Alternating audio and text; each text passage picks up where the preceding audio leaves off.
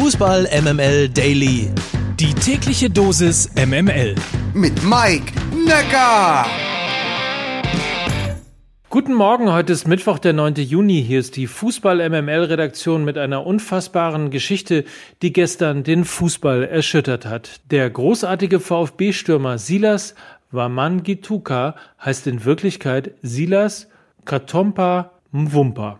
Es ist eine Geschichte, die eher einem Krimi gleichkommt oder wie Sven Mislintat es nennt. Ich glaube, wenn man es mit einer Überschrift Menschenhandel ähm, beschreibt, dann kommen wir dem Thema schon relativ nahe. Es lohnt sich, auf die Website des VfB Stuttgart zu gehen und die sehr transparent dokumentierte Geschichte nachzulesen.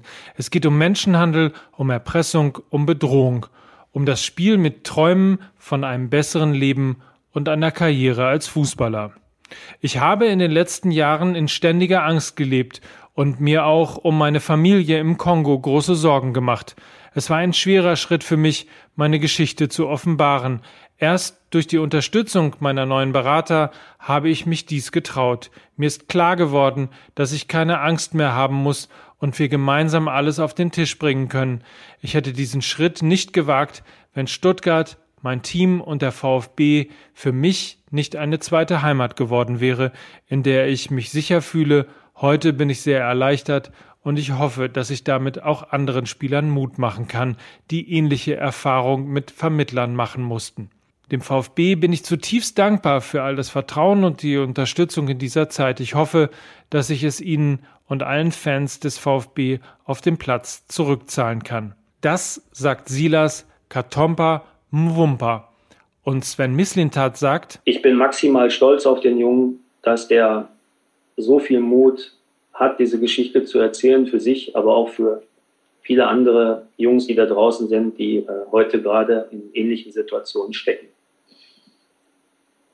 Ähm, ihr merkt, das ähm, ist ein Thema, was mich anfasst. Ich spreche sonst relativ klar, deutlich, aber das ist ein Thema, was, äh, was eine Komponente hat, die darf es einfach nicht geben. Die darf es nicht geben im Fußball und die darf es in dieser Welt nicht geben. Und das ist auch der Grund, warum wir so klar und deutlich darüber sprechen wollen.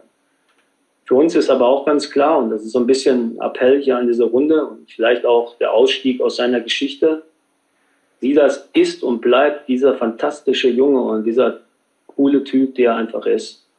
Ähm, der hat sich nicht nur in die Herzen unserer Fans und unserer Mitspieler gespielt, sondern ähm, erst recht mit dieser Geschichte ist er jemand, der sowas von Cannstatter Junge ist, dass es auch immer bleiben wird. Und ähm, wir ihm volle, volle Unterstützung zubilligen. Das ist natürlich alles gerade hier sehr verkürzt. Es lohnt sich, wie gesagt, in diese erschütternde Geschichte einzutauchen und zu recherchieren. Schlepperbanden, Menschenhändler, Abzocker, Erpresser. Auch das gibt es im Fußball, das weiß man jetzt endlich und ich hoffe, der Fußball weiß sich zu wehren und diese jungen, hoffnungsvollen Spieler zu schützen. Ab in Richtung Euro. Tränen auf der Bank der Franzosen. Ausgerechnet Karim Benzema verletzte sich im letzten Test der Tricolore gegen Bulgarien. Sechs Jahre wurde er nicht für die Nationalelf nominiert.